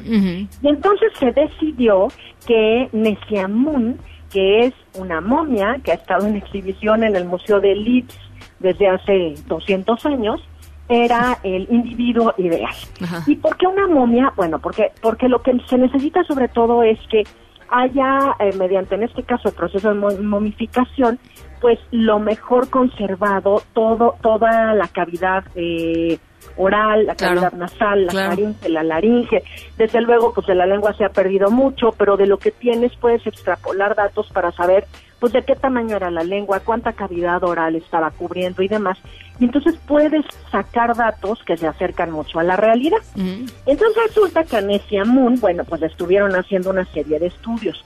Yo te quiero decir que no es el primer encuentro que tiene esta momia con la ciencia y la tecnología. Ah, ¿no? Por- no, no. Ujú. Resulta que Nessia Moon ya es un viejo conocido de la ciencia y la tecnología. Porque ah, este, ya en 1828 tres cirujanos y un químico lo habían estudiado, habían estudiado la momia y habían pues empezado a publicar los primeros resultados de químicamente que habían encontrado de cómo la momificación se daba en el antiguo Egipto. Es decir, Nesiamun ya era famoso porque aportó mucha información científica en ese, en ese sentido. Y cuando ya después estaban muy en boga los rayos X, entonces también se le examinó para ver el contenido de los huesos sin tener que, ya sabes, deshacer la momia completa y demás, en 1931. Finalmente se le habían hecho ya, eh, pues otra vez, unos escaneos, ahora sí un poco más modernos, ¿verdad? Hacia 1990 y ahora, pues ya finalmente, gracias a que entra, pues de impresión en 3D de lo que sería su, su, su laringe y de que, y de que, pues finalmente ya tenemos tomografías computarizadas de su cráneo y la medida es perfecta, pues sabemos cuando esto se conecta a esta en- a este emisor de sonido cómo se escucharía la momia y tenemos el sonido Ana Francisca. Yo los quiero invitar a que escuchemos. Vamos a oír a la momia, ahora sí literal. Vamos a oír literal a la momia. A ver, venga. eh, eh, eh, eh, eh, eh, eh, eh. Pues nada aterrorizante, la verdad. pues este, nada. Y básicamente, mira, muy afortunadamente, Lo que no- nos dicen es que como no tenemos a la lengua, Ajá. no podemos hacer consonantes. ya, claro. Entonces ahorita solamente estamos haciendo vocales y otra cosa bien Ajá. interesante es que el doctor dice, a ver, no estamos escuchando, esa es su voz, pero no es- lo estamos escuchando de pie. Entonces es un sonido apretado porque las mediciones están hechas sobre una persona que estuviera acostada, porque así es como tienen ellos las medidas, ¿no? Entonces, bueno, obviamente esto que nos puede sonar ahí, bueno, o sea, no es nada. Oye, ¿cómo no hacer nada? O sea, No, me parece, de- digo, de increíble. un- pues, de una momia este que, que, que fue escriba y sacerdote en el templo de Karnak hace 3.000 años. Eh, y lo que pasa es que a partir de ahí, desde luego, eso es lo bonito de la ciencia y la tecnología.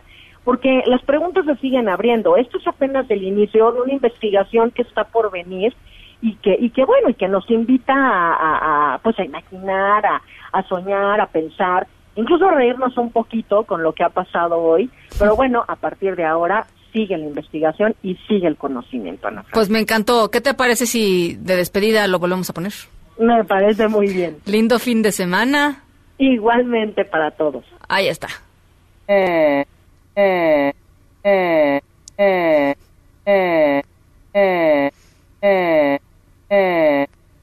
Bueno, les, les apuesto que nunca habían escuchado una momia hablar. Ojalá que no, espero. Ojalá que no. Las seis con 47, vamos a la pausa, todavía regresamos con más. En un momento continuamos en directo con Ana Francisca Vega. Continúas escuchando en directo con Ana Francisca Vega por MBS Noticias.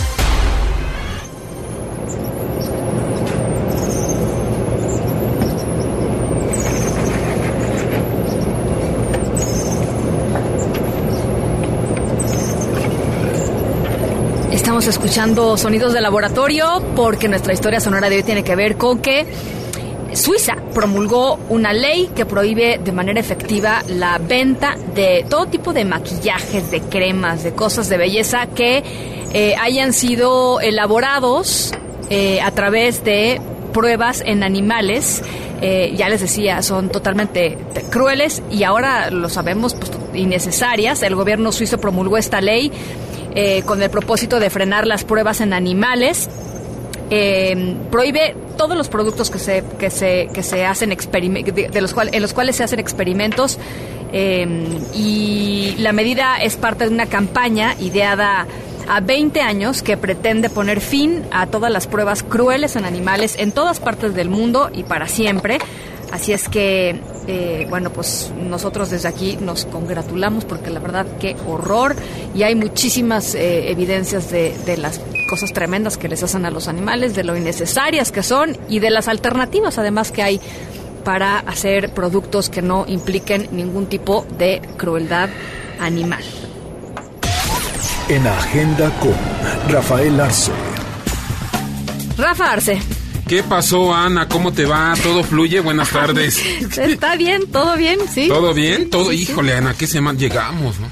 Llegamos. Llegamos. Llegamos. ah, Y mañana es el año nuevo chino, entonces en por- una de esas, y como dice Julia Palacios, eh, tenemos oportunidad de, de reinventarnos. De reinventarnos, Ana, bendito. Bueno, pues, afortunadamente, bueno, afortunadamente, gracias al cielo. Ya es 24 de diciembre. No, ¿verdad? De enero parece, ¿ah? Todo este cúmulo informativo. Híjole, qué cosa. ¿Cómo está? Buena tarde, buena noche a quienes No nos los agobies, no Ah, agobies a los que nos ¿qué están pasó? oyendo, de Pues, veras. eh, a quienes nos ven, a quienes nos escuchan, gracias. En verdad, gracias por estar en directo, Ana. Pendientes, pendientes del eh, corano, eh, coronavirus, fíjate nada más por andar de Coronavirus, coronavirus. Es, eh, los casos en Jalisco, cinco. Por burlarte de la No, maestra, por te burlarte pasa de eso. la maestra Te pasa eso del.